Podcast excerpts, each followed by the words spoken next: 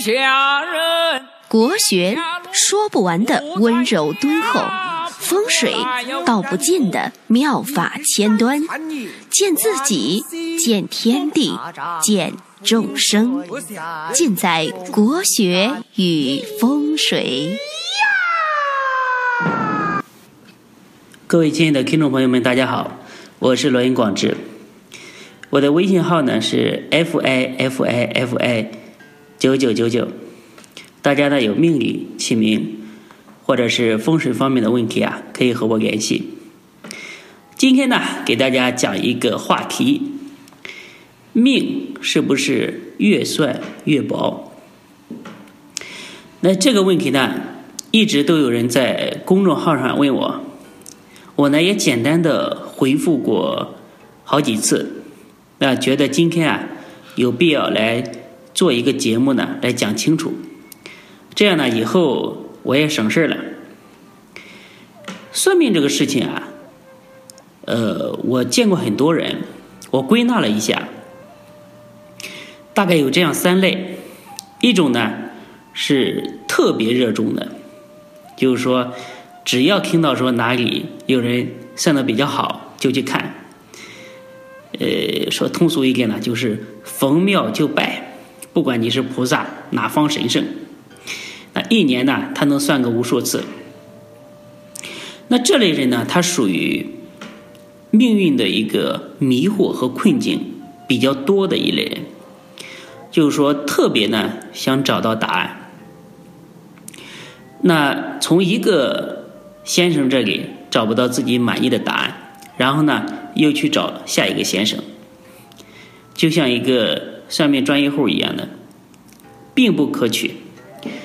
这样呢，浪费了大量的呃时间和金钱。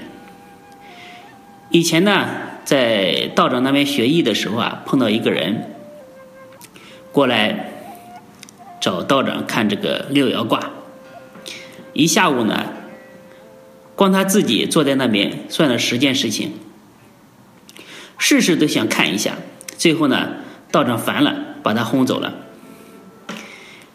就说有些事情呢，没必要看，但是呢，他把一些小事啊也拿出来算来算去，自己呢整个人都六神无主。道长说：“你自己。”都没有主见了，都六神无主了，别人怎么指点你都没有用。所以呢，命不要轻易看，看的话呢，找个水平和德行啊都比较好的先生给你看一看，呃，一次就好。那另外一种呢，是属于就是说有事儿了，比较难以下决定，找一个先生去看一下，去问一下，对自己的命运啊有数就好了。我觉得这种人啊，态度是比较对的，因为命运呢，对于它呢，它是一种生活的模拟，呃，生活呢还要靠自己去打拼、去努力。只要说你的人生啊，看出来没有太大的门槛，灾难来困住你，路呢还是要靠自己去走。那另外一种呢，就是说几乎不看、不信。那这种态度啊，也是有点极端。很多人啊，就是随着年龄的增大，会慢慢感受到这个命运的不可抗拒性。那说到底呢，命啊，它是一种客观的事情，不会因为你算或者不算而改变多多少。就像呢，一个汽车。沿着高速往前跑，你算不算呢？它都会这个到达目的地。算的目的呢，就是知道他什么时候到达，路上呢大概呢会是一个什么样的轨迹。所以说命不会越算越薄，这种说法呢也是没有任何依据的。那孔子说：“乐天知命而不忧。”不知命，无以为君子。那知道自己的命运轨迹，在自己的事业、财运、婚姻这呃这几方面大的一些呃事情啊有一个大概的了解。那人生的发展决策呢，多一个参考的依据。所以呢，命理在这个方面啊，还是有非常大的价值的。那一些富豪呢，都有自己的固定的命理咨询师。我也曾经为一些这方面的人提供一些固定的服务。那发现呢，这些人之所以有钱啊，也是有道理的。他们一个共同的特点呢，就是说信而不迷。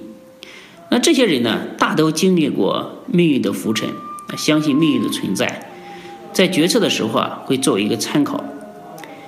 你比如说，做一件事情有五个方面的因素，包括命理在内，他们会做一个综合的判断，然后决定这个事情啊做还是不做。那现实当中啊，有些人会把命运的因素啊作为百分之百的一个参考依据，这就是呢。信而且迷，所以呢，我一直推广，呃，一个正确的命运价值观。很多朋友啊，呃，听我的广播也建立了这方面的正信，现在看还是蛮值得欣慰的。因为啊，总有一些业力、宿缘这些方面的因素啊，是我们看不到的。而人的正确的念力，则可以弥补这些，因为啊，人行得正，鬼神都会非常的钦佩你。